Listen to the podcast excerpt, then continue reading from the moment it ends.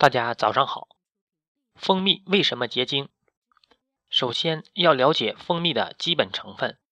蜂蜜含有多种营养成分，糖分约占总物质百分之八十，其中果糖和葡萄糖过饱和溶液占总糖量百分之八十五至百分之九十五，蔗糖占百分之五左右。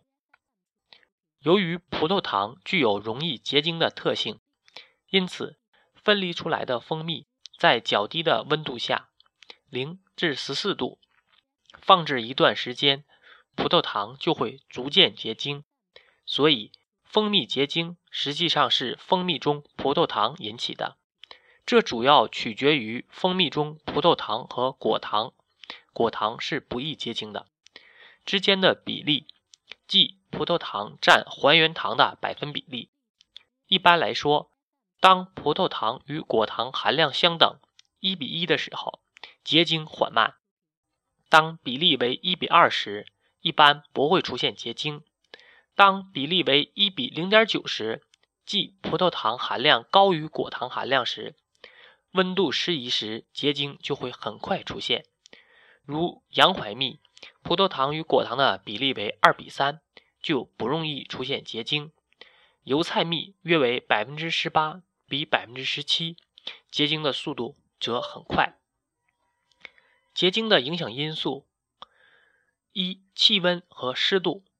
蜂蜜在气温降低、存放温度在十四至十五摄氏度时，温度改变时最容易结晶；温度高时则不易结晶。